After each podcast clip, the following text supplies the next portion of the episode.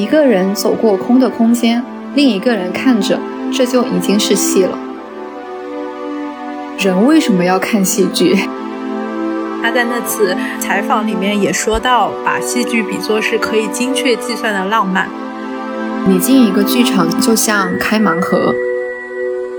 但是他很直白的就把他的一些思考也好、挣扎也好，都非常毫不掩饰的就展露给你了。不是他们不用看脸呀，他们就很可爱、很有魅力啊。戏剧可以慢慢的有更多喜欢的人，细水长流的下去吧。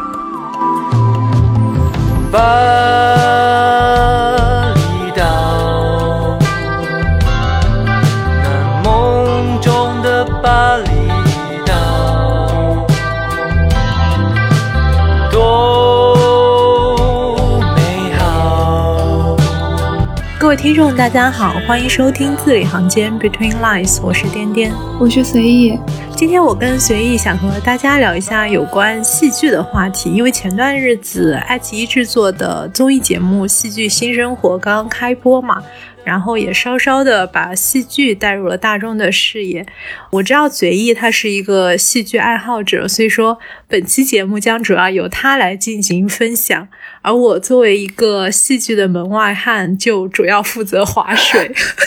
哎，还有还有这样的操作吗？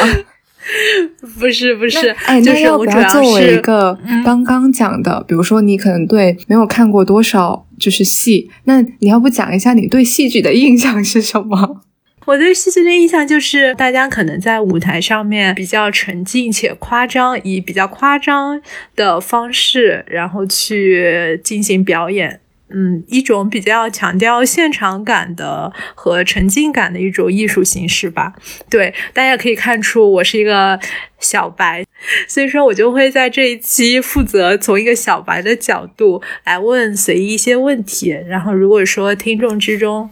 也有跟我一样虽然小白，但是想要了解戏剧。的朋友就可以从这期节目开始。一开始我就想问一个听上去有点蠢的问题，嗯，因为我们说我们这一期要聊戏剧嘛，我就想问说，当我们在聊戏剧的时候，我们到底是在聊什么呢？因为比如说它跟话剧啊、歌剧、音乐剧、舞台剧，甚至说川剧、京剧、越剧这些剧种，它是一个怎么样互相包含或者是平行的关系呢？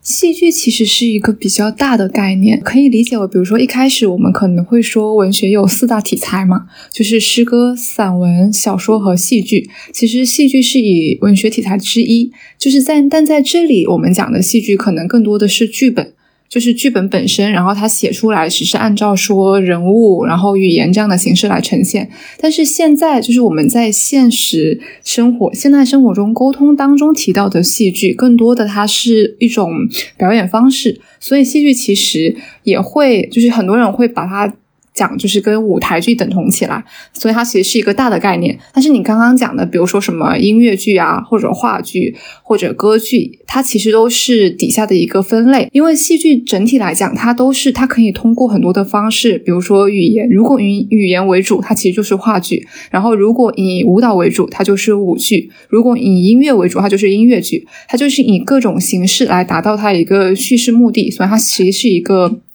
舞台表演艺术的一个总称。我们经常会看到很多在上画里面，他可能就会说以话剧为主，它其实就以代表说他这这个演出形式，它主要是以演员之间的对话为主的。然后如果说像很多音乐剧，它就会以唱段为主，就是它可能很多的台词、很多的叙事节奏，它都是通过音乐去唱来表达的。然后像舞剧。我其实我没有怎么看过舞剧，但是我印象中的舞剧可能就是他全程可能都没有台词，就只是通过舞蹈语言来表现，对，基本上是这样一个关系吧。那舞台剧这个概念是存在的吗？我上次不是跟你说我去参加《繁花》的一个活动吧，就是《繁花》的舞台剧的创作人员，然后邀请了《繁花》这本书的编辑，在一个书店里面做了一个分享会吧，就是读书会的一个活动。然后底下有一个观众就问他说：“说为什么《繁花》要被称之为舞台剧而不是话剧？因为他们说，就是《繁花》其实也是一个。”就是以语言为主的一个表现形式嘛，他就说，那为什么你要管它叫舞台剧，不管不管它叫话剧？然后我记得当时舞台剧的负责人应该是导演还是制作人，他就起来说，他们希望《繁花》这部剧里面除了有。以语言为中心的这样的表现形式以外，他也希望可以加入很多的一些元素，比如说，就是他可能不会局限于说我非得要用，就是只能用语言来表达，他还希望通过一些视觉或者一些动作或者一些音乐，然后就是这些元素都在里面，它是一个完整的一个个体，所以可以理解为现在的舞台剧它其实是一个创新的，或者说有点像，就是通俗一点讲哈，就是大杂烩，他会觉得说我在这个舞台上面表现的，我还。可以加入很多的其他的元素，然后形成一个有机的整体去呈现给观众，所以才有了舞台剧这个概念。对，相当于说是一个比较融合类的剧种，有一些这种感觉。你还记得你看的第一部戏剧是什么吗？呢？北外有一个北外剧社，然后他每年应该是年底的时候，他都会排一个大戏。我看的第一部戏其实应该是在北外大戏里面看的。你你记得你之前去看过哪一部吗？我记得我看过大勒姆的女巫，对，这好像是我看的唯一一部北外的大戏。但是其实这不是我自己看的第一部戏，我也是这次录播课之前我去回想回想一下，才发现我跟戏剧其实还是挺有渊源的。这么说，我。接触戏剧好像比你早，你应该叫我师傅。对啊，那你看的第一部戏是什么？我看的第一部是《雷雨》，然后因为它也不是面向社会大众。它就是也是和北外的那种学生戏剧有点相似，是我们高中时候。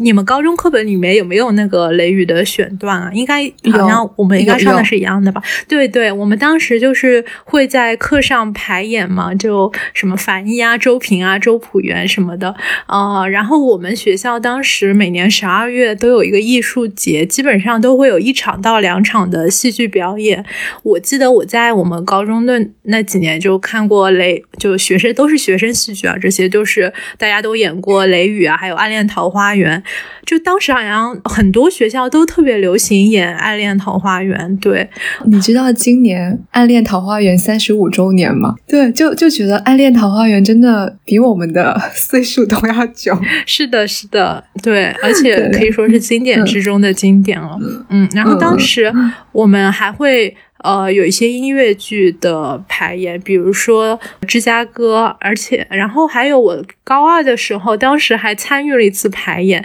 就当时被我朋友拉过去做编剧。嗯，对，然后那场演的是《雨中曲》，就是米高梅出品的一个经典的歌舞爱情片嘛，后来也有作为音乐剧来上演。对，这大概是我，就是我基本上是在高中的时候。首先接触戏剧的，但好像没有说对他特别有兴趣或者持续下去。我们我们高中好像没有什么戏剧类的节目，但是我印象很深刻的时候，我们高中的课本不是有《城南旧事》吗？老师他会说：“哎，你们每就是选一个组，然后就在真的就在讲台旁边。我还演了英子啊，你演了英子，对。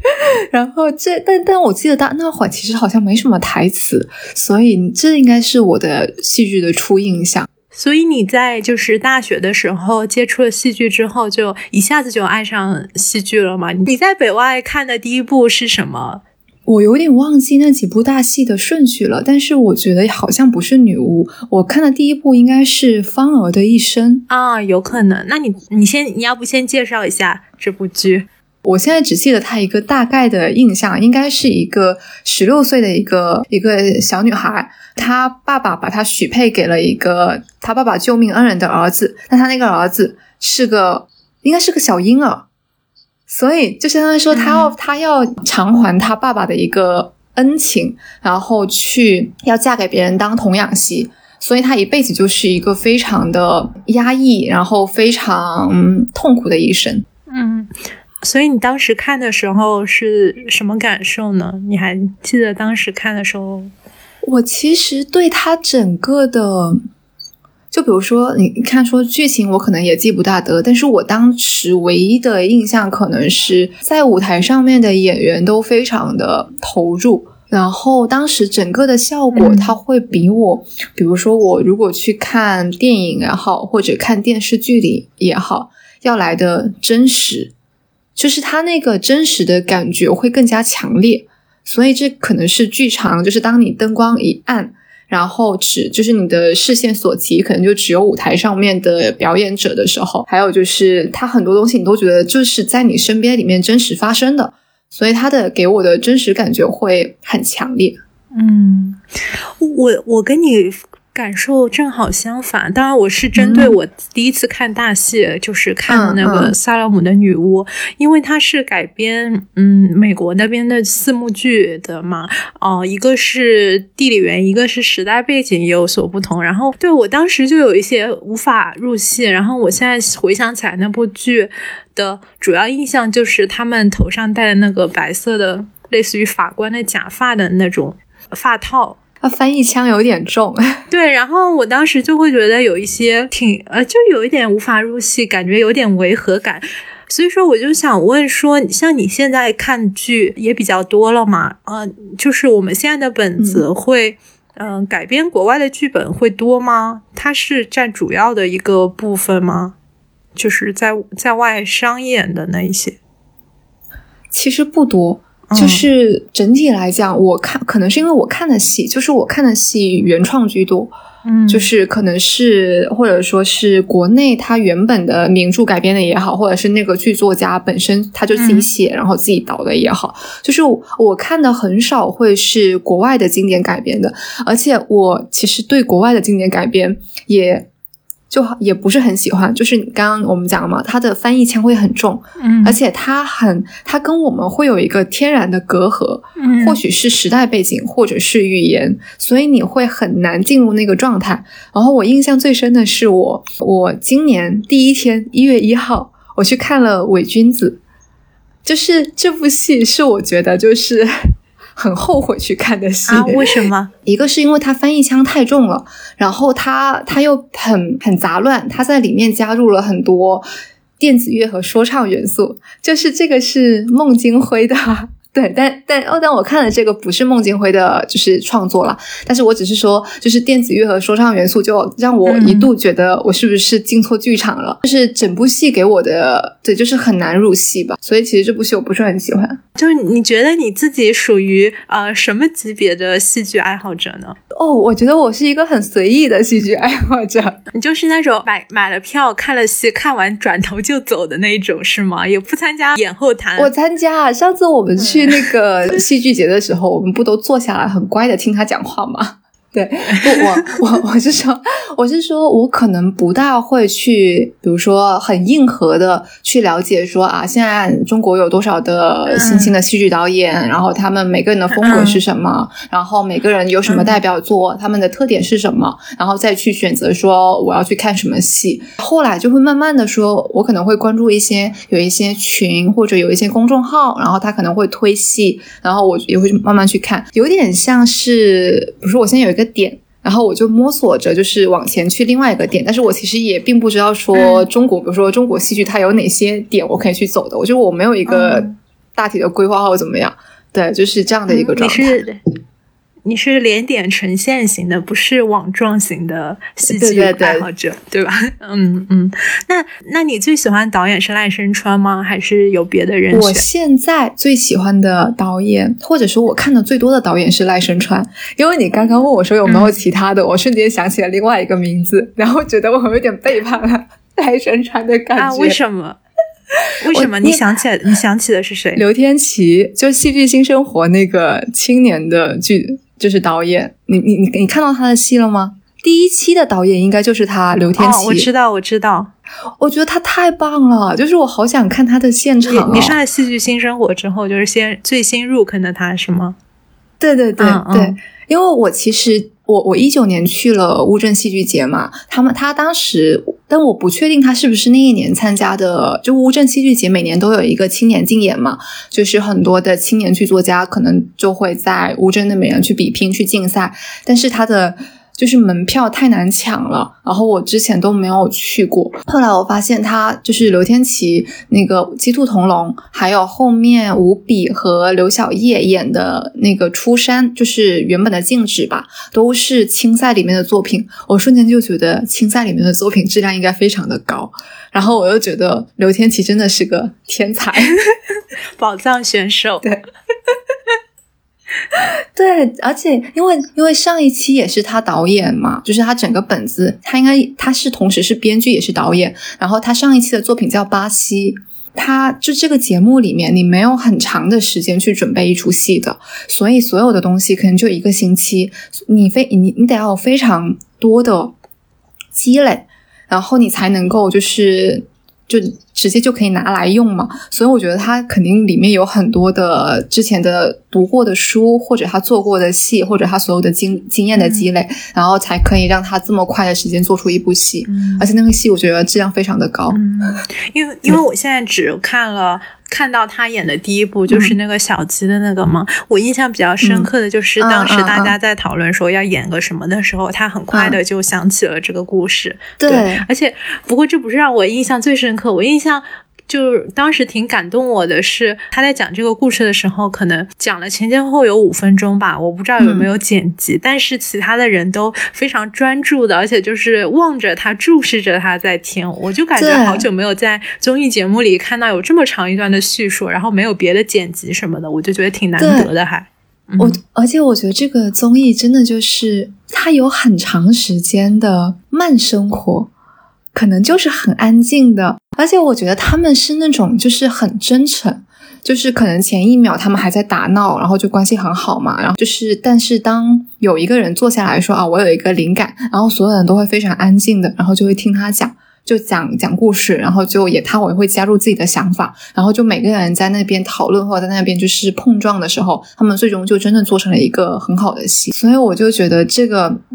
这个过程非常的美妙。那因为它这个综艺最开始是有七个戏剧人，是吗？我我其实之前我只知道丁一腾，嗯哦，那你能不能给大家说一下，他们大概在戏剧界是怎么样一个咖位？应该都是算是非常厉害的吧？我们一个一个讲，就是一个是刘晓烨，刘晓叶其实是最近演《两只狗的生活意见》，就是孟京辉的话剧，然后他会。比较就是比较出圈吧。然后我之前其实一直很想看呃《两只狗的生活意见》，但是你知道孟京辉他在杭州有一个专属的剧场嘛，然后在北京有嘛，就蜂巢剧场。对，但是我每次想要去看，我就很懒，因为 对我觉得你可以去试一下，因为毕竟在杭州，对不对？地理优势在哪？那你之前在北京怎么不去？你你去过北京蜂巢吗？我去过。我去看过我恋爱的犀牛，我也是，就是我觉得好像恋爱的犀牛可能是，我觉得可能看的人还蛮多的，但是我我当时看完之后发了一条 ins，我就说。期待太高，失望就会越高。我是想问你来着，呃，因为嗯，我其实一直到挺晚我才看《恋爱的犀牛》，是去年的时候，它刚好二十周年，然后我就去看了嘛。我当时看完之后就没有什么太大的感触吧。但是其实孟京辉，如果说提到国内的戏剧圈的话，他还是算。他可以说是中国内地最具影响力的戏剧导演吧。就是我之前也是好像在听别的节目的时候，就有一个嘉宾还是主持，他就说，其实他。呃，圈内对于孟京辉他的戏剧作品可能评价并不是特别高，呃，他之前是这么觉得的，所以我原来是想问问你说，对孟京辉是怎么看的？其实我没有看过几部孟京辉的戏，我第一部看的是《恋爱的犀牛》嘛，然后去年我去看了《空中花园谋杀案》。这两部戏我不是很喜欢他们的风格，可能是因为孟京辉他其实有他是先锋戏剧的代表嘛，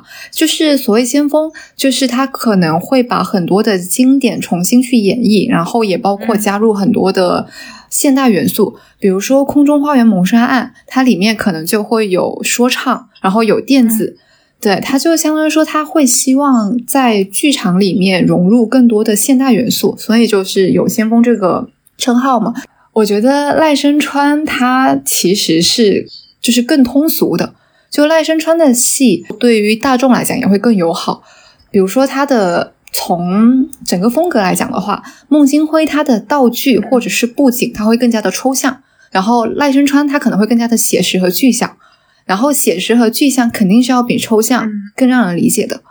对，然后而且赖声川他他但他我觉得他很厉害的一个点是，比如说像《如梦之梦》，梦其实是一个很抽象的东西，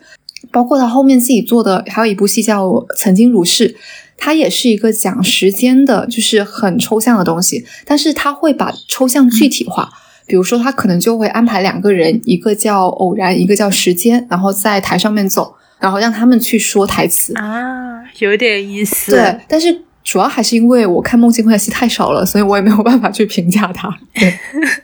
后来那个主播他就又说，直到有一次。别人跟他说了关于孟京辉，就是觉得孟京辉他可能更多的是起到一个戏剧推广的这么一个效用，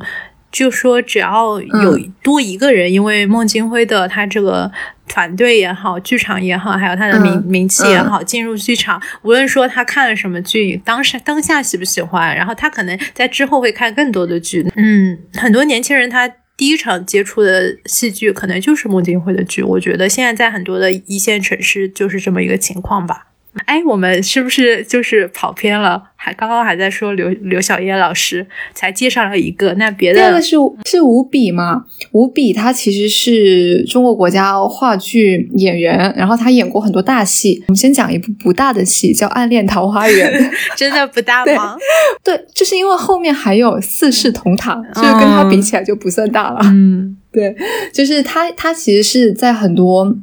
戏剧里面都出场过，然后也是一个很，因为我刚刚本来想说很老的戏剧人了，然后想说这个形容词不太好，很有经验的戏剧人，好像都对他不是特别友好 啊。我觉得他好可怜，他好可爱哦，就是所有人都欺负他 啊，真的吗？就是就是因为你看到后面，就是我觉得，我觉得他应该是跟就是节目里面很多呃其他的戏剧人关系都很好，然后就变成一个团欺，就所有人都欺负他。但是他其实是对戏剧非常认真的，就是我印象很深刻的是，是他跟天启最后排了那个巴西嘛，然后他他巴西里面他演一个机器人，然后他要戴一个就是机器人那个头盔，然后他相当于说他在那场戏里面可能就三十分钟没有很长，但是他会发现，因为他在完全可能那个空间非常的。就很难呼吸。他在那个头盔里面，他摘下头盔的时候，可能就是所有都是眼汗，然后就是全直接粘住了，有点类似于说他眼睛里面全是汗。就我觉得他他对戏非常的认真，而且他也很有自己的想法。他其实是学院派了，他的身段看起来很好，就是他演戏的时候，他从小唱京剧的，非常的多才多艺。是的。然后丁一腾就是你刚刚说你可能唯一认识的丁一腾。丁一腾，我去年就一九年在戏剧节的时候看过他的《伤口在茫茫黑夜中》，然后是改编自弗兰肯斯坦嘛。他那部戏，他也是一个重新去编排。然后当时他的戏剧形式其实还蛮新颖的，因为我们进一个剧场，他会在外面，就是所有人都先站着的时候，然后先演。就是像说，在剧场外面，他会让所有人都绕着一个空地，他在里面演了一些就是没有台词的一些动作，然后演完之后，才让所有人都进到剧场里面去观看。我觉得他当时整个的形式非常的新颖。我记得当时就对他一开始评，就国内对他评价很高，说他是九零后的新生代比较天才的一些戏剧人。他很可爱。主要是他真的很可爱，是的，是的。你不觉得他长得很可爱吗？长得很可爱，我觉得他有点像海绵宝宝。还有就是刘晓毅，刘晓毅，我其实之前看节目之前不认识他，但是后来我发现他导演了一部我之前看过的剧。我之前看过一部剧叫《春之觉醒》。是在也是在上剧场看的，它其实是个音乐剧。后知后觉的发现，它的导演是刘晓毅。我看了之后特别喜欢他啊！真的吗？为啥？哦，我觉得他特别务实啊，然后手工能力特别强。对对，他好厉害，他就是所有的道具都自己做嘛，然后就觉得他超厉害的。嗯，对他好像是那个战马的导演，对，就感觉对对对，是的，是的。他跟吴比是同个学校的，都是北京舞蹈学院。对，就大家都在那边呃口嗨的时候，他就在旁边默默无闻的做道具。对的，我觉得他他动手能力真的非常的强。然后其他人我我其实就是看之前都不认识他们，然后也好像没有看过他们相关的作品。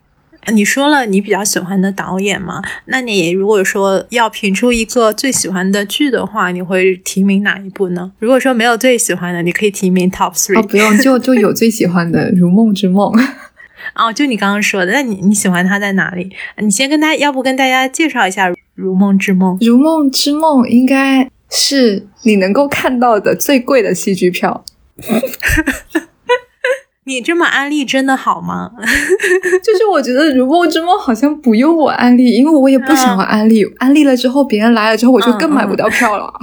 认真的讲，《如梦之梦》是赖声川导演、编剧加导演，《如梦之梦》它总共有八个小时。分为上本和下本，然后《如梦之梦》呢，有一点就是它其实是有多个空间，然后多个时间去叙事的。它的整个故事其实没有很复杂，它可能讲的就是一开始有一个小孩，然后他当了医生，他当了医生之后，他第一天就碰到很多人死亡，他就觉得说啊不知所措。然后他当他刚好有一个表哥，他表哥。在流浪印度嘛，他表哥就跟他说：“你可以去跟病人进行一个自他置换，有有一个方法叫自他置换，就是说，呃，你吸气的时候，你可以把病人的苦难吸收进来，然后你呼吸的时候，可以把自己的幸福呼吸给对方。”他说：“你可以去自他置换，然后去让病人说出自己的生命故事。”对，这是一个背景。然后后来呢，就医生就拿着这个方法。去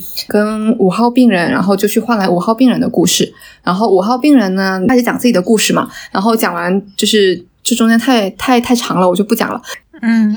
对，我觉得 有点进剧场去看，就是主要是他讲完之后，可能上半场就结束了，然后下半场又是五号病人，因为五号病人在最后的时候看到了一幅画，画里面有一个中国女人，然后他就去找这个中国女人，听这个中国女人讲她的故事，然后下半场开始。《梦之梦》有一个很特别的方式，就是我们的剧场很多都是镜框式的嘛。镜框式的剧场就是前面是舞台，后面是观众，然后你是是这种平行的关系。然后《如梦之梦》是赖声川他自己独创的一个莲花池的舞台，就莲花池的舞台是可以理解为你画了一个圆圈，然后把中间挖了一个洞，然后中间坐着观众。啊，就是演员是围绕着观众在走的，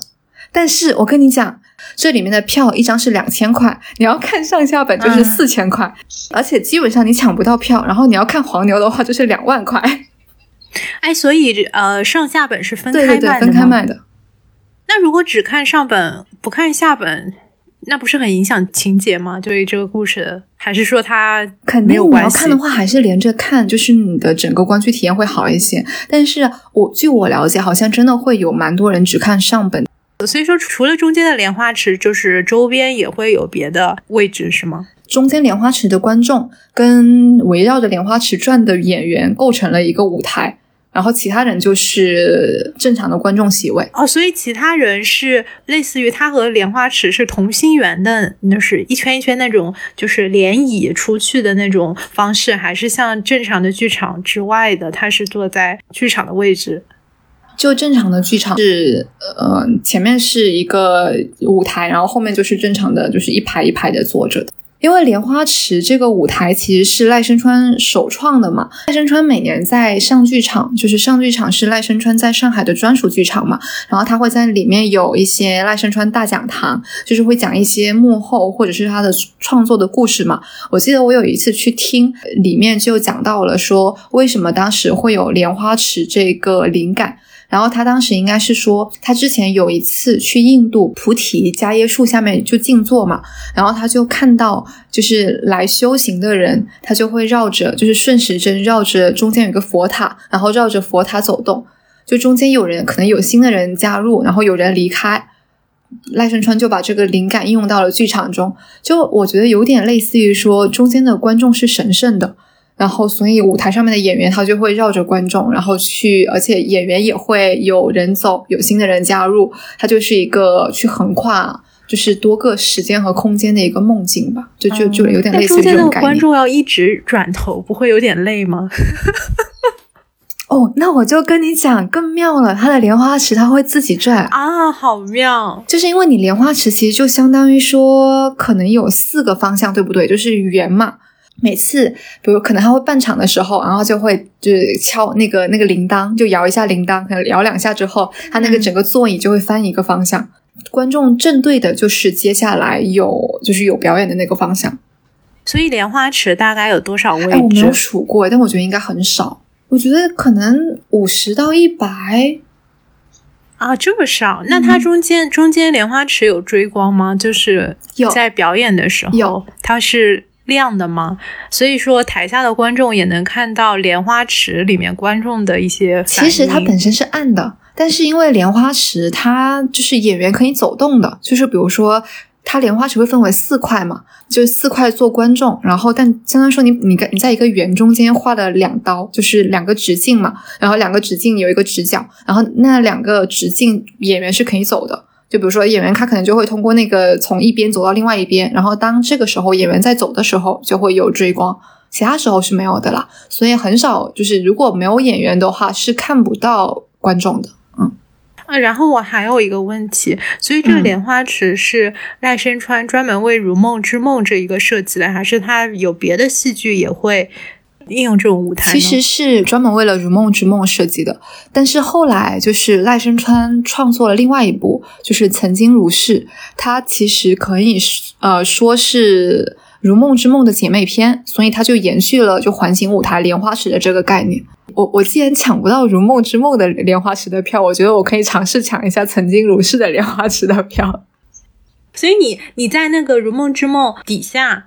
就是普通观众席抢的票，这个票真的太贵了。他连普通的，就是比如说我我我记得我昨天看到有人转票说十一排，他的票价都要幺六八零，幺六八零我都可以看多少部就是上画的戏了，我就觉得这个票价真的太贵了。你要不要分享一下你抢票的故事？因为你之前不是有好几次抢那个上剧场的票，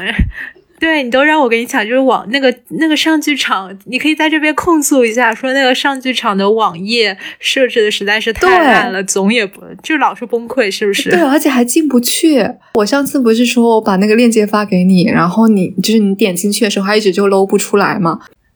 所以你有没有就是特别特别想要看的戏，但结果没有抢到票，就没有办法去看？其实这两天上剧场就在演《如梦之梦》，我然后我昨其实昨天看到有人转票了，但是他转的是下面的票嘛，我我还是想要看莲花池的，所以我就没有去。其实我觉得可能更大的原因是因为我太穷了。看戏剧，你觉得它是不是很花钱？因为我每次问你。周末干嘛的时候，你都说我你要去看剧，我就觉得你每个周末都在去看剧，对我这个穷鬼来说简直是不可想象的事情。不是我跟你讲哦，就是我觉得一般来讲的话，其实是不花，就是没有很贵。比如说我我说我每周都往就是上上海话剧艺术中心嘛，就是安福路，然后上画那边的戏非常的划算。是我每次可能坐第一排，我记得我上次好像买了一张一百的票，我就坐在第一排了。一般来讲的话，话剧票其实我，比如说我可能就会买一百到两百，或者是就是我会买第二档吧。对，而且我都能够坐的比较近。我觉得这个其实是不花钱的，但花钱的有两种类型的戏，一种是明星加盟的戏剧。非常的贵，然后贵到我都觉得说，我只是想看个戏，你你其实可以不来演，你找一个非明星来演，我 OK。你可不可以排一个非明星版本的，比如比如说《如梦之梦》。然后还有一类是经典作品，就经典作品就是像之前的《白鹿原》，就是还有《平凡的世界》。就类似于这种根据大大块头，然后而且是陕西，比如说像陕西人艺，然后北京人艺的戏，它本身就会比较贵。但是这些贵，它其实往上，它也因为它都在大剧场里面演嘛，所以如果可以接受，比如说坐在三排或者就是那种山顶位置，它也不会很贵。我记得它最低的票价也有八十的。所以整体来讲的话，就如果是只是纯看戏，它不贵。但是只要不涉及到明星喜剧就不贵。哎，因为像之前不是呃，就前去年前年的时候，那个深入人心，就那个音乐剧的综艺，湖南卫视那个就捧红了一些音乐剧的演员嘛。现在可能音乐剧的票都变得非常难抢。你有没有在戏剧圈也有感觉到有这种饭圈入侵的这种趋势？我有一次，我还不是去看音乐剧，我我是去看一部音乐剧，演员就刘令飞。他应该是比较火的吧？就刘令飞演的一个话剧叫《逆时光呐喊》，然后我去的时候，就是你你能够看到，就是有些女生拿着横幅，然后写着什么刘令飞，然后而且还有就是他在中场休息的时候，还是结束的时候，然后就会就是。底下就会交流说刘令飞今天怎么怎么样，就好像没有人在聊戏，都是在聊说刘令飞今天怎么样。是我觉得音乐剧里面冲着个人去的人会多一些，包括我之前不是去我我看了《曾经如是》嘛，然后《曾经如是》里面有张杰，中间就是张杰一出场，我前面两个女生就会惊呼，就是那种。好像也不是很大声，但是他就坐在我前面，我肯定会感受得到他在惊呼呀。他会让我整个的感就是看戏体验变得非常的不好，所以我其实还蛮抗拒说，比如说音乐剧也好，或者是一些就是有很明显的说他是冲着个人去看戏的这种氛围吧。对，嗯，但我之前去看就是在天北京天桥看那个摇滚莫扎特的时候。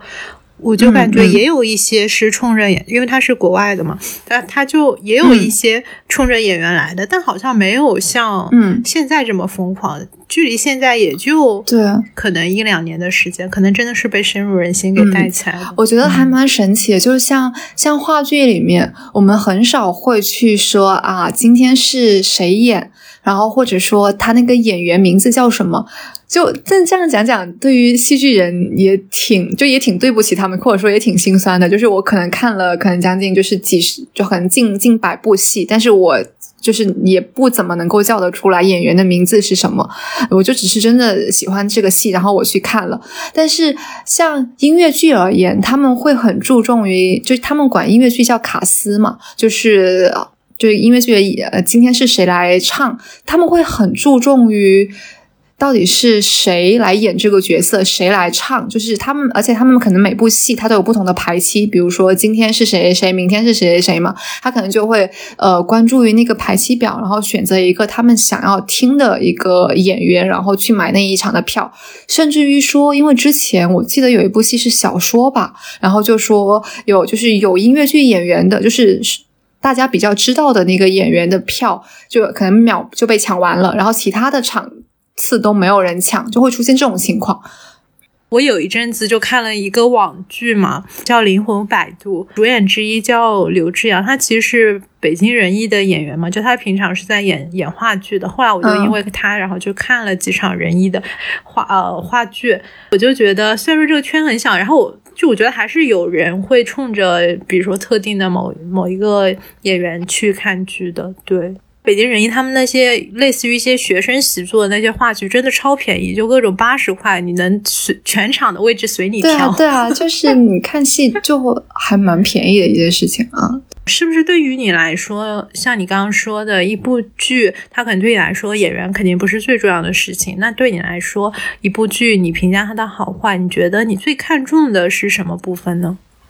整个戏的话，我会觉得说编剧和导演是最重要的。整个戏其实它是一个完整的个体嘛，就是有很，比如说我们可能有舞台语言，然后也有关，就是演员之间的语言。然后舞台语言它可能包括什么灯光啊、舞台效果啊、音效啊，然后这些都是由导演。来是他有自己的一个想法，他希望他的效果是什么样子，然后他去掌控的嘛。然后这是舞台语言这一部分，还有另外一部分可能是编剧会去，他会掌握整个节奏和整个的故事线的发展，就是这个剧或者这个戏，它能不能够自圆其说，它能不能够就是。打动就是在场的观众，或者他的最终的高潮，他的最终那个落点会在哪里？这可能我觉得更多的是编剧的工作，所以我觉得编剧加导演是一出戏的一个核心吧。我觉得演员也很重要了，但是演员他更多的是一个后置的。就是如果碰到了不好的戏和导演，演员也没用，演员戏再好都没用。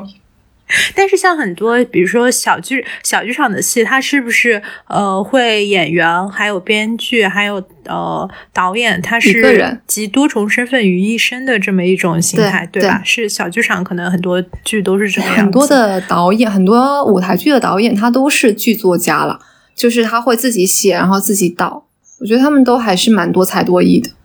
嗯，是的，而且还会乐器配乐各种。灯光调度，还会做饭，要保证大家的伙食。对对对，你看小剧场应该还看的比较多吧？你感觉小剧场的剧它整体质量怎么样？因为我之前一直觉得说，你进一个剧场就像开盲盒。你进剧场的时候，你可能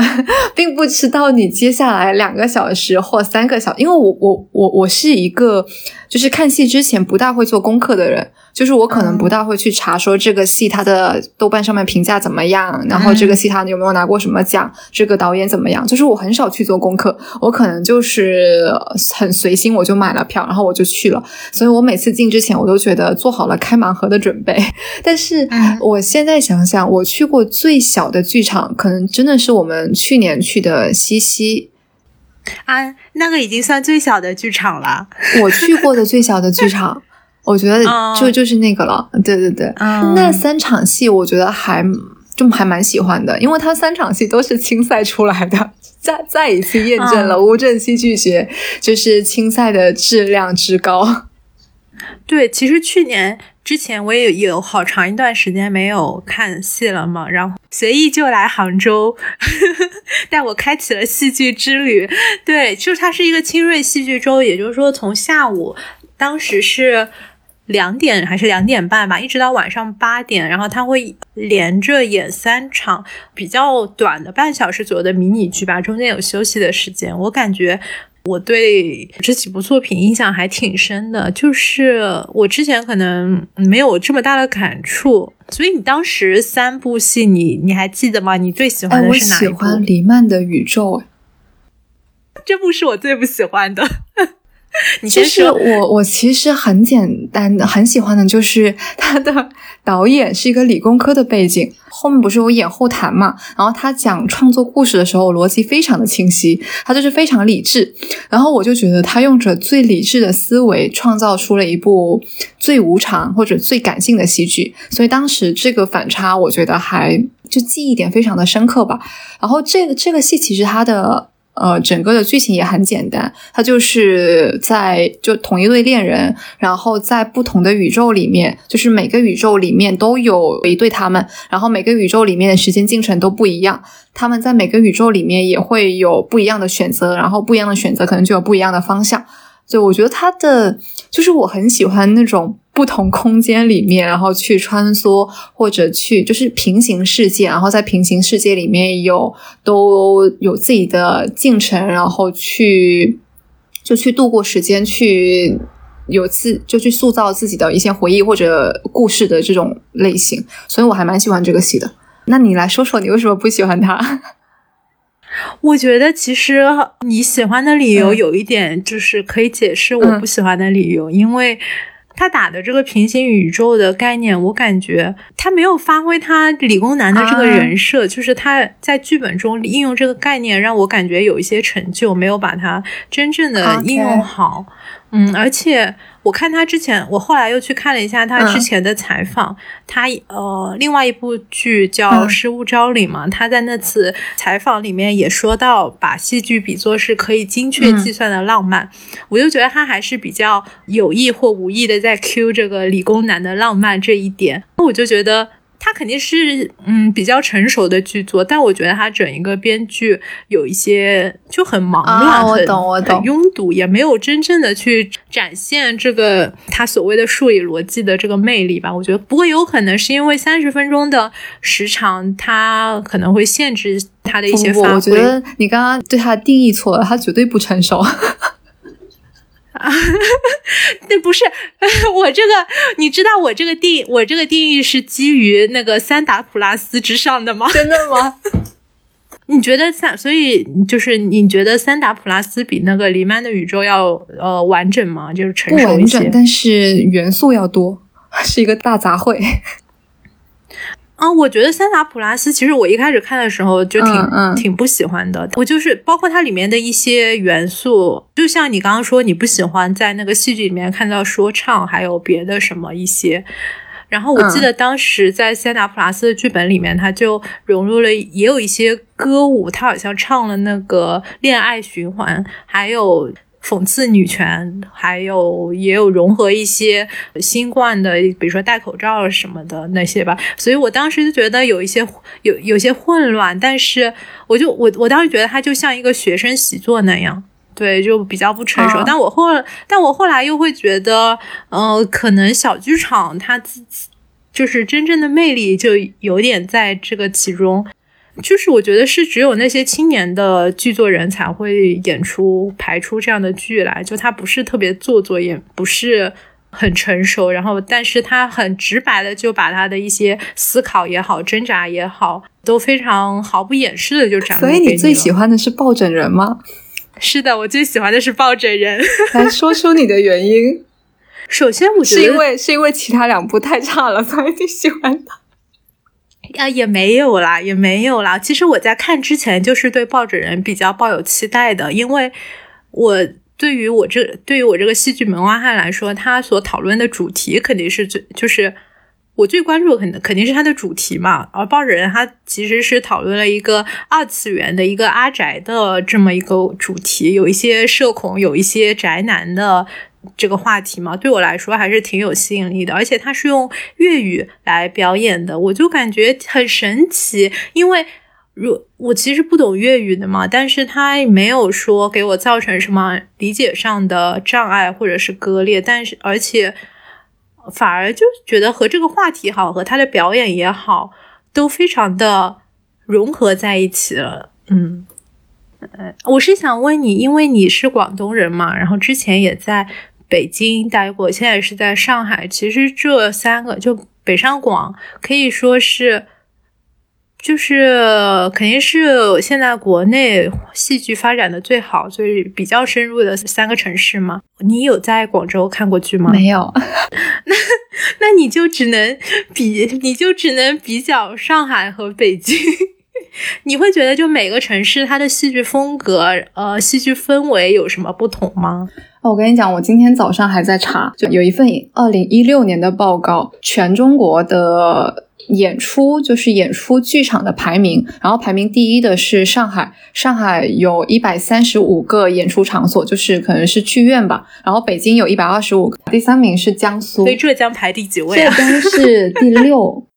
就是你刚刚说不同的地方，它的演出氛围有什么不一样嘛？然后就正好我上次不是买了一本书嘛，就是那本这本书叫《纽约、伦敦、上海观剧所记》，它的作者是蒲波。这本书是蒲波他在就是这三地旅游的时候去看的戏，然后写了一个总结。然后我印象很深刻的是，他说他在纽约待了八十二天，他看了八十场戏。我觉得。我觉得在国外有很多人，他可能戏剧真的是融入他生活，就像我们平常周末会去看个电影一样。不过，其实像中国，让大家就是周末能够，比如说下班后或者周末去看电影，教育这个市场也教育了挺久。不知道能不能有一天会把戏剧的市场给教育好？嗯，哎，所以你上次去伦敦的时候，你有去看戏吗？我印象中说，伦敦也有可能一百多个剧场，然后它有一半的剧场都集中在了伦敦西区。然后我当时就我在我在伦敦待了将近十天嘛，然后有一天我就专门在伦敦西区里面逛，但在伦敦西区里面那个感觉真的非常的好，就是我从来没有在一个地方我走两步就是一个剧院，走两步又是另外一个剧院，就当时就觉得哇，这这对简直是天堂啊！而且他们的剧院就它不像是我们现在国内很多的剧院，它有一点有一丢丢千篇一律。就是它可能所有的建筑它都非常的现代，然后就整个就是可能跟周边的一些建筑它就融为一体了嘛。但是在伦敦西区，它的呃剧院里面会有一种我很明确能够看出来它就是剧院，它可能会有很多古典的装饰。然后这是一个原因，还有另外一个原因是在伦敦西区，它有很多剧院，可能是它终身只演一部戏。比如说，我当时因为我当时是去看歌剧魅影嘛，它那个剧院，我如果记得没错，它应该也是每天都有歌剧魅影。就是每天早上，就是中午、下午一场，晚上一场。然后它所有的就是那个剧院一进去就会贴着所有就是关于歌剧魅影的一些元素啊，比如说海报啊，比如说周边。相当于说它就是有有一点类似于它那个空间就是为歌剧魅影而生的，就是这个东西在国内基本上是没有的。就是在国内我们不可能说一个剧院只演一部戏。就是在国外，你可能就是很像电影放映一样，你可能每天都有，因为那是他们的生活。那个剧院也只演那一，也只演那一部剧。他们的演员可能那就很像是一个固定工作，就像我们就是 上下班一样。但是在国内不是的，国内它肯定是它是需要去排的，而且每一部戏它都有自己的出演周期，它也不可能说我一个剧院就是每每年每一天都只演一部剧，我觉得这个是不可能的，就这个区别还蛮大的。我之前就看到说，国内很多剧在巡演的时候，一开始可能就如果不是那些特别大制作的剧，一开始它的巡演都只敢。定就签的合同都只敢定什么三场五场样子，然后要看到时候的上座率，然后才能够继续下去，感觉就很困难。对，我觉得戏剧首先它对观众就不是很友好嘛，然后对于就是投资或也不是很友好，因为它制作成本很高。所以我觉得戏剧这个东西，就如果它真的要变成日常或者变成大众的话，它前面还是有很长的路要走的。且确实，剧场也挺少的感觉，因为像像我们说的都是一线城市或者是新一线啊，起码是二线的城市的情况嘛。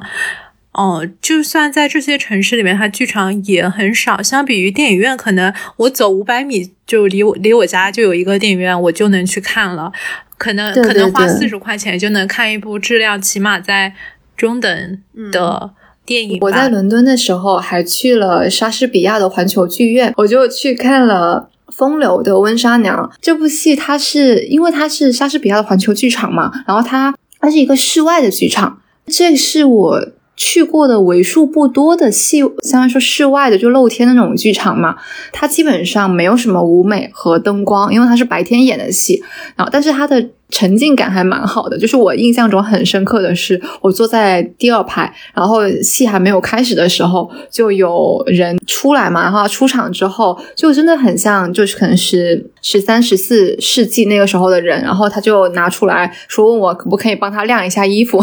就是把那个衣服就是直接挂在了我前面，他也没有一个很明显的说啊，什么时候他戏开始了，他就这样就是。直接就开始进入了他的戏剧演出，所以我那个时候觉得这个体验还蛮神奇的，也有可能是那个剧场特殊的，就特有的一个体验。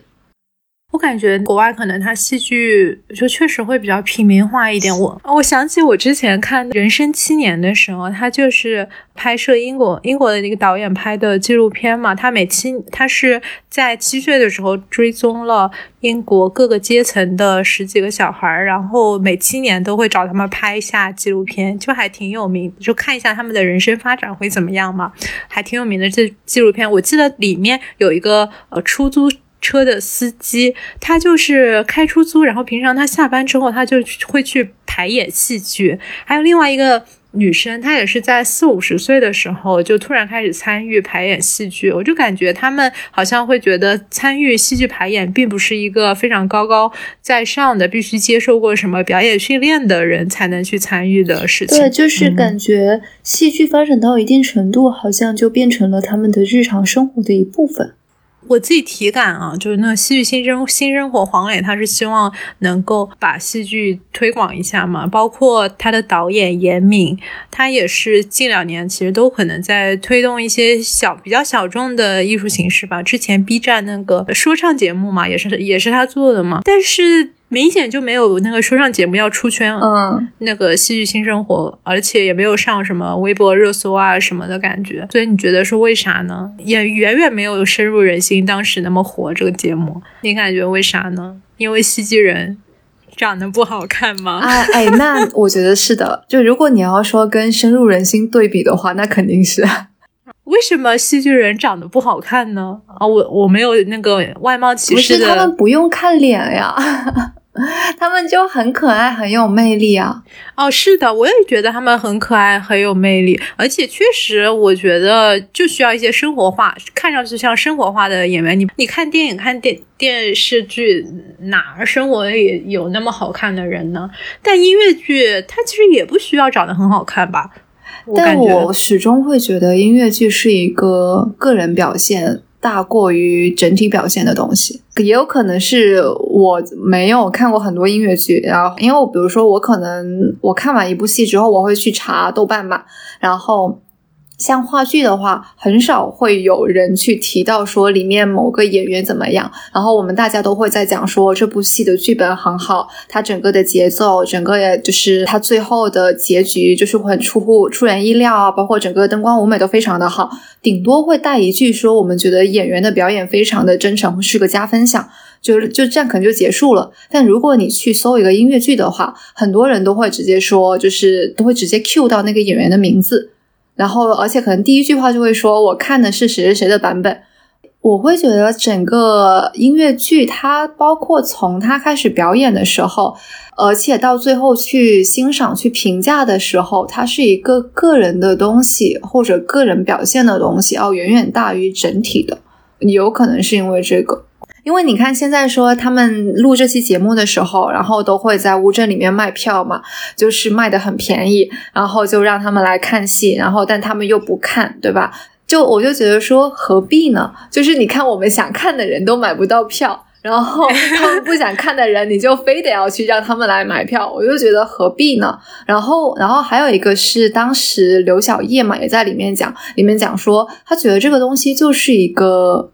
通俗来讲，就是一个你情我愿，或者你喜欢，然后我可以提供，然后我们就这样去欣赏的一个东西。他没有，就是好像并没有必要非得要，而且我甚至觉得他们卖票都有一点点道德绑架哦，就是人家去乌镇旅个游，然后你非得要让人来买票，你还非得要跟他们讲说我们有多么惨，然后我们成本非常的高，我们现在卖是什么亏本卖，就是你这些。对于如果他真的不感兴趣，那一点用都没有啊！就是或者说，而且对他来讲，他其实是个心理负担嘛，就是那很道德绑架的一件事情。虽然说我很喜欢这个综艺节目，但是我觉得它其实是有一些硬伤在的，包括说这些卖惨的情节啊，然后去卖票的环节，我还是觉得说，就戏剧可以慢慢的有更多喜欢的人，然后细水长流的下去吧。但是。我觉得，如果说你不去建立、你不去推广、不去建立这个市场的话，可能水就断了，嗯，他们就生存不下去了。因为像，因为像你刚刚说的，喜欢的人买不到票，我觉得更大情、更大程度上还是一些大制作的戏剧。虽然我不是，我自己的，嗯，我自己的体感哈，像可能小剧场它还是会卖不出去，而那些大制作，它一是可能无法。支撑那么多的戏剧演戏剧演员，而且当时好像那个综艺里面也有说，其实戏剧最缺的是什么？导演就问某一个戏剧人说，戏剧最缺的是什么？然后可能我们外人会觉得说缺钱、缺受众、缺怎样的，但是他说最缺的是戏剧人。我当时就觉得还挺出乎意料的这个答案。我觉得我们确实没有足够多的戏剧人去支撑、去建立这么一个。完整的戏剧的产业也好，工业也好，对，就是就是有一种很矛盾的感觉，就是觉得它其实它这个东西这么好，它确实应该值得很多人去欣赏，很多人去喜欢，然后让它能够生存下去，但是又觉得说。有一种类似于说，我就这么好，你来发现我吧这种感觉，而不是说你非得要站出去告诉别人说，就是你要怎么怎么样。对我觉得有有一丢丢矛盾，就是对这个节目而言。但是我觉得可能很多所谓的艺术圈的人士都会呃有一些清高，觉得不想就是染上铜臭味这样。但是毕竟是个商业市场，如果说要继续发展的话。会有先有一批人去做一些牺牲，然后去扩大这个市场吧。比如说像黄磊，我觉得黄磊还是挺厉害的。而且包括说黄磊、赖声川，然后孟京辉他们，其实比如就把乌镇戏剧节给弄起来了嘛。乌镇戏剧节其实我觉得带来了很多的戏剧观众，让戏剧它有一些讨论量吧。对我觉得它还是有一些作用的。然后包括这个节目。就黄磊不是说他其实不是想让戏剧人出圈，他其实是想要扩大这个圈子嘛？就我我觉得就是黄磊他其实是有尝试去做一些事情，而且他我觉得他所做的事情就是肯定还是有意义的。哎，所以你要不要说一下那个乌镇戏剧节，包括它的整一个安排啊，或者是你有什么故事想要分享的关于乌镇戏剧节？乌镇戏剧节就是两个字。抢票，一九年的时候十点开票嘛，然后我睡过头了，我十点零五起来的时候，所有都售罄了。你你能够想象吗？就五分钟哦，这很正常。你一看就是没有抢过那些大明星的那个什么演唱会的票。哎，所以所以你是。啊，你没有去过是吗？我去过，我去过，但后来后来都是收的转票，就是一九年的时候，对我后来就就是慢陆陆续续的就有人，肯定很多人就瞎抢，然后抢到之后发现冲突了，然后他就会出票，然后我就去收票。嗯，而且有很多黄牛，肯定，哎，太讨厌了。对，黄牛其实还蛮讨厌，但是一般来讲的话，戏剧里面会有很多群嘛，然后如果是真正喜欢戏剧的人去转票的话，我们都有一个约定俗成，就是肯定是原价转的，就肯定不不会说加价。对，所以我那个时候还我收了一张。就是乌镇的开幕开幕戏，因为乌镇的开幕戏它前面有一个开幕的环节，就是像发起人像赖声川、像黄磊，然后他们就会在上面就是致辞嘛，然后致完词之后就开始乌就戏剧节开始，然后再演第一部戏，然后我抢了三姊妹。但我当时其实是去了一个周末嘛，然后那个周末我觉得非常的充实，就是我可能一天可以看三场戏。我问，我先问一些基础常识，它整个戏剧节是持续多久？两个星期啊，两个星期。所以你抢的票是类似于一个门票的，还是里面每一个戏剧表演的小票你都要抢？它是这样的，它你每一场戏都是单独买票的，但是你只要有一张戏剧票，你就可以免费进景区。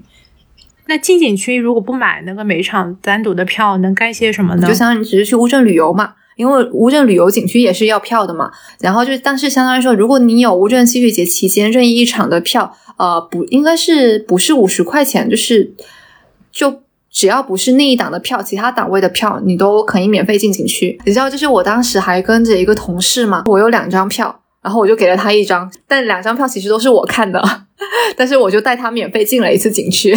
啊，所以说你在抢票之前，你就要安，你就得安排好。你比如说早上要去看什么，中午要去看什么，下午要去看什么，这样吗？嗯，一般来讲就是理想情况是这样的，但是吧，你安排好了也抢不到，所以呢，你就看，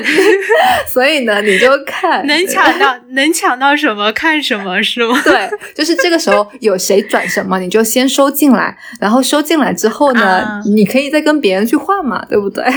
对，就是这样的一个过程。嗯，那你当时看了看了哪些戏啊？我看了三姊妹，然后还看了就是丁一腾的伤口在茫茫黑夜中。哦，然后我还看了为什么？为什么是彼得布鲁克？就是一个被称之为现在还在世的最伟大的戏剧导演的作品。不，有你比较喜欢的吗？我觉得在乌镇看戏剧还是蛮不一样的体验，就是因为你会感觉说好像整个空间都有戏，就除了说正儿八经的进剧场之外，因为它有戏曲嘉年华，就是你在乌镇的长街上面，然后就会有很多那种表演，就是路街边的表演，然后走来走去的，你会感觉像置身于一个很大的空间，一个没有边界的剧场一样。然后，如果说在正儿八经剧场里面看的戏，可能为什么吧？就是为什么我刚刚讲的，它是彼得布鲁克的一个戏剧，就是这部戏它是一，它是它其实是理论性的戏剧，它主要是讲说人为什么要看戏剧。啊，禁止套娃。他想要回答的是这一个问题。然后他当时整个剧非常的简单，他的剧只有三个演员，然后他的舞美也很简单，就是三把椅子，就是放在舞台上面，然后他们三个人就开始有点像是就互相提问，他可能就会提问说，让我们思考戏剧是什么。然后戏剧里面有很多的工种，有很多的角色，导演啊、编剧啊、演员啊，到底谁是重要的？哎，我觉得你 就是你刚刚问的问题，对。然后它里面还会就是会写到很多的戏剧大师，其实一开始看的时候没有怎么看懂它，因为它还蛮抽象的。然后它又是外语嘛，就是虽然说它会有那个打字幕，但是就是当你在试用一门。英语或者是其他语言，就是非母语，他在演出的时候，我们其实跟在看中文演出的时候，它还蛮不一样的。就是中文演出，它没有一个转化的过程，我可能直接我就能够懂他当时想要表达的是什么。但是外语演出，尤其是非英语，就是可能连听都听不懂的那种，然后就会它中间会有。得了一道，就是我先要看演员在演什么，然后我再看字幕在弄什么，所以那个时候整个欣赏的门槛会高很多。就尽管这样来讲啊，我觉得这整部戏反正就是很晦涩，但是到现在我都觉得我看到的可能就是理论性最强的一部剧吧。所以也不是说我喜欢这部剧，单纯只是因为这部剧给我的印象太深刻了。你记不记得我们大学的时候去看《等待戈多》？哦，对。啊，等待戈多简直了！然后你知道，我去年还看了一部跟等待戈多类似的剧，是《孤寂腼腆》，它也是两个人，然后就在上面，就是连个名字都没有，就是一个卖家，一个买家，然后那个那个卖家问买家说你要买什么，买家问卖家说你要卖什么，就是这样一个故事。哎，是的，其实我刚刚不是问你说，呃，上海还有北京还有广州吗？我本来其实比较感兴趣的是广州这一部分，没有想到你没有在广州看过戏，因为我不知道是不是我的错觉，我总觉得那边的戏剧可能会进行，就是相对来说比较先具有先锋性一些，它可能会进行无论是形式上也好，还有主题上也好一些探索，我不知道是不是我的错觉，当时那个。阴道独白，它本来就是引进的时候，最早就是中山大学中文系教授他把它本土化的本本土化的嘛。后来到上画要演的时候，好像就因为不符合中国国情而被禁演了。对，你还记得北外那个时候？哎，我记得，我们应该是刚入学吧？是的。呃，因为全国各个高校好像也是正好过两天要三八节了。对，当时也是三八节吧，就是因为演那个阴道独白，然后后来。反正舆论上还挺多。现在阴道独白是不是也不能演？我回国的时候又在杭州看了一场阴道独白，而且我当我当时在一个媒体嘛，然后就去采访那个导演了。后台的时候。他就说，他们每年都会在国内演《阴道独白》，当年是他们在国内好像巡演的第七年，但是他就说，七年来大家对他的接受程度好像也没有说太多的有有所提高吧。就比如说当时那个我去那个剧场，可能是五百人，大概也就坐个快一百人吧，然后导演就说。其实已经算比较高的上座率了，嗯，然后而且像他可能像他自己是一个剧话剧团的主理人嘛，他们演的剧可能都是像金莲，就是潘金莲改编的，还有第二性，就是波伏娃。反正那个导演就说，他因为排他自己排的一些戏都是比较偏向于女女性话剧，但他是一个男导演，偏向于女性话剧这一面的嘛，所以说他可能很多人都会觉得说这个导演只会讲性，就很低俗或者怎样怎样的。嗯，总之还是处于一个比较困难的境地吧。然后我印象比较深刻的是《阴道独白》国内演的时候都会有一个互动的环节，就演员都会鼓励。就是在场的观众一起喊“阴道”两个字，就大家都会大声和台上的演员一起喊“阴道”。对，这是我印象比较深刻的。啊，对，其实我刚刚想说说这个是想说，话剧它作为一个可能情感浓烈程度比较。呃比较强，然后比较直接的这么一种艺术形式，然后给人的冲击也会更强烈。我会期待它有一些在更加敏感也好，呃，更加进步激进也好的话题上面的一些讨论。我不知道现在有没有，其实会有的，但是它可能会埋的没有那么。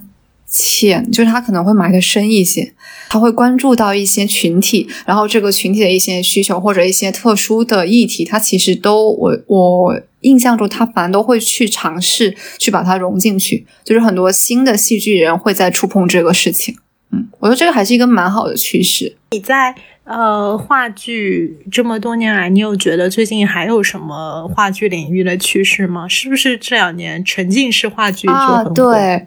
你有，你有，你有去看过、体验过沉浸式话剧吗？我去看过《Sleep No More》，我觉得它应该是沉浸式话剧的鼻祖吧。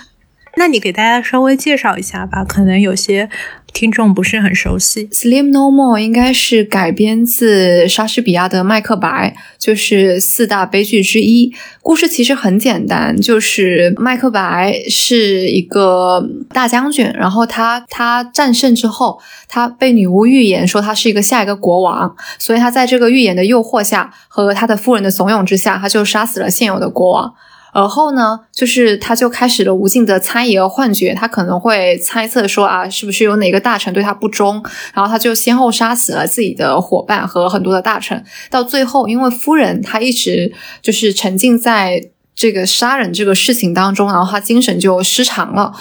他他的夫人去世之后，麦克白也死在了就是原本的一个原本国王的一个王王原本国王王子的绞刑下，所以整个故事就是这样一个，它是一个非常经典的悲剧。然后它改编成沉浸式之后，就相当于说他。在，因为我是在上海看的嘛，然后他也是外国演员，基本上台词比较少。他会是在麦金龙，就是一个酒店里面进行的所有演出。然后你他，因为他是所有演出在同时进行着的，所以就是当你这个时候选择跟哪一个演员走，你可能能够看到的就是他那一条线，可能就意味着你看不到其他的就是同时在进行着的故事情节。这也是为什么很多人会说他需要去。就 N 刷或者就是二刷三刷《Sleep No More》的原因嘛，但是我看完之后，反正就是我自己不是很喜欢，我就觉得我自己像是个那种守旧派，你知道吧？就是这个形式的表演，首先啊，先讲就是他人真的太多了。因为他会，他会，他他会告诉你说，你去之前你要先就是，比如穿着运动鞋，不要穿高跟鞋，因为它是我印象中应该是有好几层楼，然后你会来回跑，你就跟着演员就是上下跑动嘛，因为它场地其实非常的大，然后很多时候因为他人太多了，所以可能压根我就看不到主角，我我我只能跟着人跑。然后我就根本看不到前面谁在演。然后还有一个就是，它整个戏它肯定是不连贯的，因为你没有办法看到连贯的情节，你只能跟着，比如说我现在就跟着麦克白走，或者我跟着麦克白夫人走，然后你就跟着，而且很容易跟丢，因为主角很多人跟，然后你可能就直接到后面，你就直接就是离他太远了，你什么都看不到，就是反正整个体验下来。肯定它的临场感是 OK 的，它它整个环境就是一个剧场，它就是在一个酒店里面嘛，所以它整个氛围感其实是非常足的。但是对于我来讲，我我会觉得这是虽然它它是沉浸，但它反而不会让我沉浸，它会让我能够觉得。我很明显的就是在跟着人家跑，然后我就是在跟着别人在在追着剧里面的人，我反而会有一定的距离感。我没有办法说我现在停下来在黑暗当中跟着你去走你的线，我会我会有就是如果我现在是在剧场里面很安静的坐着，然后我会把自己隐没在黑暗当中，然后如果你哭，我可以跟你共情；你笑，我就是你所有的。情绪，你所有的呃故事语言，我都可以进入当中，然后我去跟着你走。但是你反而让我动起来的时候，我会觉得我自己的存在感很强，我没有办法就是忽略我自己的存在感，然后然后去跟你就是沉浸到你的表演当中去。沉浸式这个体验，我我一直其实不是很喜欢。对，有一种在玩剧本杀的感觉啊，其实是有的。嗯，听你这么说，我感觉我可能也不是。会喜欢沉浸式的那一种。我们也聊了差不多，还挺长时间的了。所以说，随意。如果说对于像我这样的戏剧小白，或者是听众中想要进一步了解戏剧的，你有没有一些关于戏剧欣赏，或者是戏剧理论，或者是单纯的呃戏剧的剧本方面的书、电影、戏剧想要推荐的呢？首先，大家去看《戏剧新生活》吧，这是一个宝藏综艺。这个综艺就是我觉得它很好看，然后很真诚。它确实，我觉得它最最难能真诚的一点是它。把创作过程都很真实的记录下来了，就是比如说我是怎么剧本是怎么怎么创作出来的，怎么去安排的演员、节奏、灯光、音效，它所有的东西都在这个戏剧里，就在这个综艺里面很完整的展现出来。所以我觉得这个综艺尽管它有一些瑕疵，但是它还是值得看的，毕竟豆瓣九点三分呢。对，入股不亏，它口碑确实还挺好的。还有一些书的话，我想要先讲比较能够通俗易懂、读得进去的。一个是赖声川的剧作集，就是赖声川他出过两套剧作集，他会把，因为赖声川他其实自己编剧有很多作品嘛，然后这个剧作集它整个的装帧非常的漂亮，它的而且它整个剧作就剧作集摞起来，它是赖声川的一张画像。啊，还好有趣，而且我觉得读他的剧本会很有趣，很简单。就比如说，我们看一部戏可能需要两三个小时，但是看一个剧本 半个小时可能就看完了。因为它是本身它就是剧本嘛，所以它会比如说有很多画外音，然后很多动作，它这个这个时候要怎么做，赖声川他都会写的很清楚，甚至有的时候你还可以看到那个台词，还可以有一些想象。所以我觉得这个剧作集还是。蛮推荐大家去看的，然后呃讲完剧作集，然后再讲一呃两本理论书籍吧。一本是刚刚讲到的，就是彼得布鲁克，他出了一本书叫《空的空间》。《空的空间》其实是一部呃稍微比较理论一点的，就是戏剧理论一点的书籍。彼得布鲁克他曾经是。英国皇家莎士比亚剧团的导演写的这本书，主要是有四篇文章，然后他会分享作者的很多有关戏剧的一些戏剧理念和创作。他信息量其实很大，但是他所用的语言还蛮简单的。我觉得他的阅读体验会非常的自然。就是如果喜欢戏剧，或者是特别是导演，因为据说这本好像是导演入门的必读之作，就是《空的空间》彼得。布鲁克，然后《空的空间》里面有一句很经典的话，是一个人走过空的空间，另一个人看着，这就已经是戏了。这是彼得·布鲁克对于戏剧的定义。然后这是一部，就是这这本书其实还蛮薄的，因为它总共只有四章，所以我觉得它读起来没有很难。有相因为就主要是相比于我下面要讲的这本书，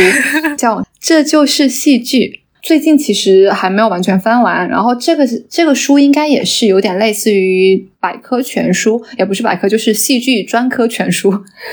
就是有点类似于呃教科书吧。它里面会讲到就是戏剧的起源、戏剧的定义，然后每个地区、每个不同时区的戏剧的现状。对，所以它应该是一本，就如果想要了解戏剧的话，是一本最全的书。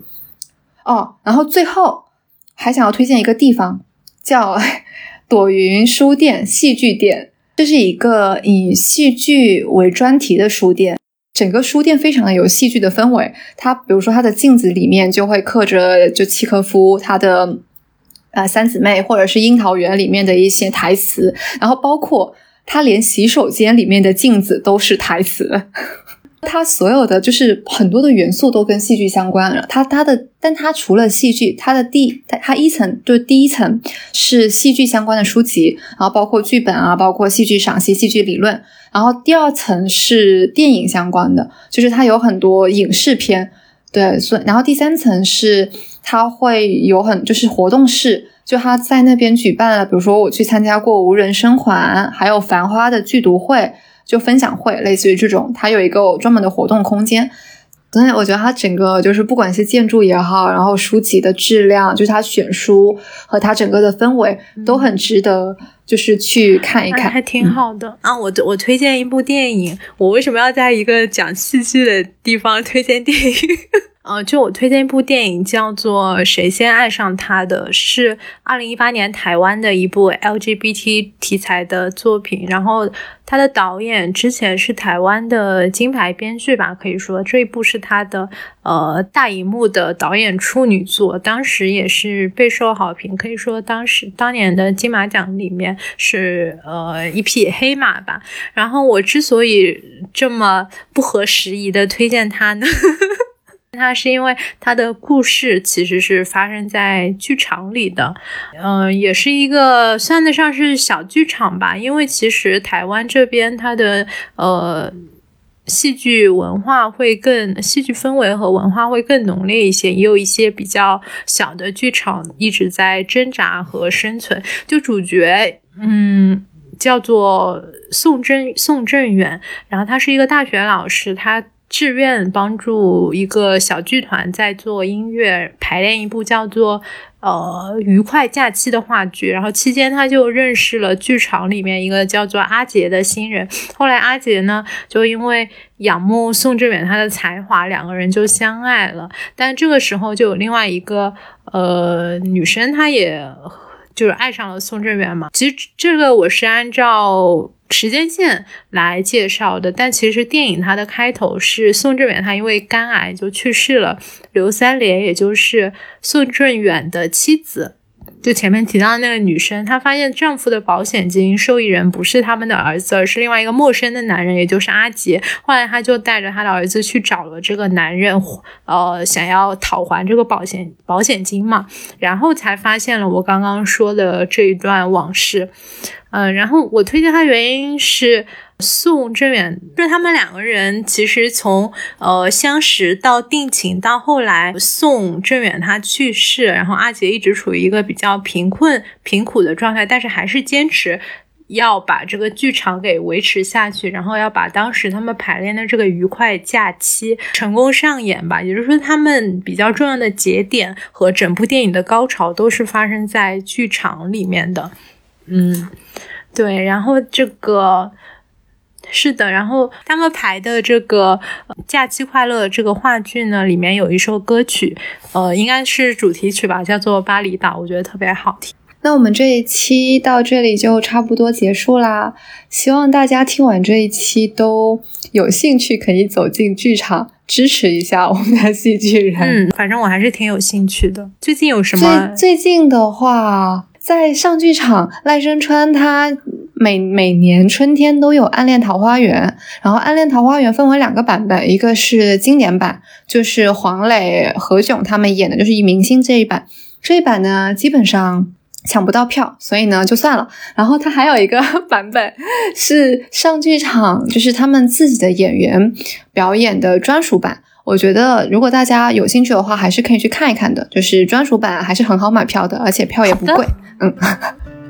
而且春天来了，可以去看一下《暗恋桃花源》，因为它里面真的有桃花，就很适合春天，感觉非常适合现在这个季节来看呢，是吧？好，那我们这一期到这里就差不多啦，感谢大家收听，再见，拜拜，下期见。生活压力让我只身钢铁丛林里。仍有礼物疯狂生长在我内心。人到中年没有存款，依然很富裕。梦想的账户沾满了过时的气息。我的始终没有指针，无限延伸，在梦的热忱燃烧里醉倒，日夜不分。人生有无数遭遇，别急着叹气。梦想会像阳光，照进生活的缝隙。我们怀揣梦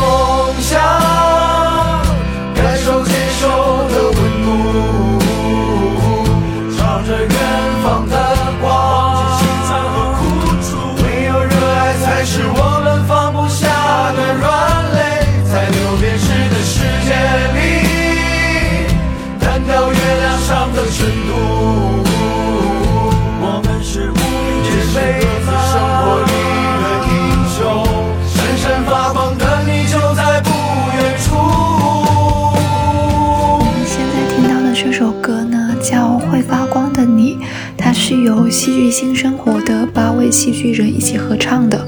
这个歌名会让我想到黄磊在节目的第一期说的：“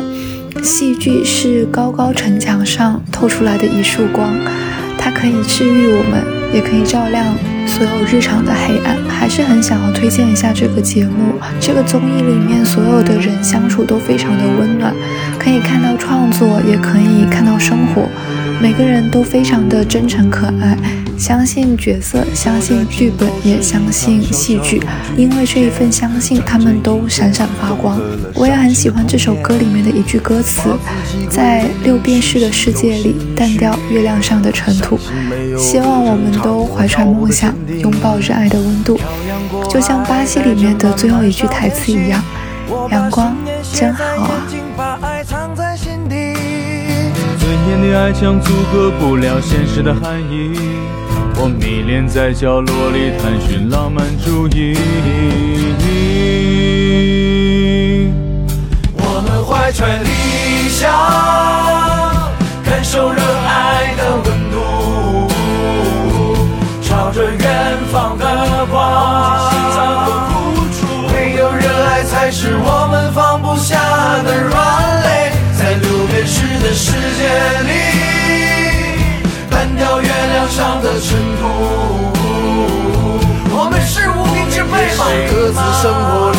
的英雄，闪闪发光的你就在不远处。我们怀揣理想，感受热爱的温度，朝着远方的光。我们放不下的软肋，在流便式的世界里，淡掉月亮上的尘土。我们是无名之辈各自生活里的英雄，闪闪发光的你就在不远处。我们怀揣理想，感受热爱的温度，朝着远方的我是我们放不下的软肋，在这变质的世界里，搬掉月亮上的尘土。我们是无名之辈，是各自生活里的英雄，闪闪发光的你就在不远处，不远处。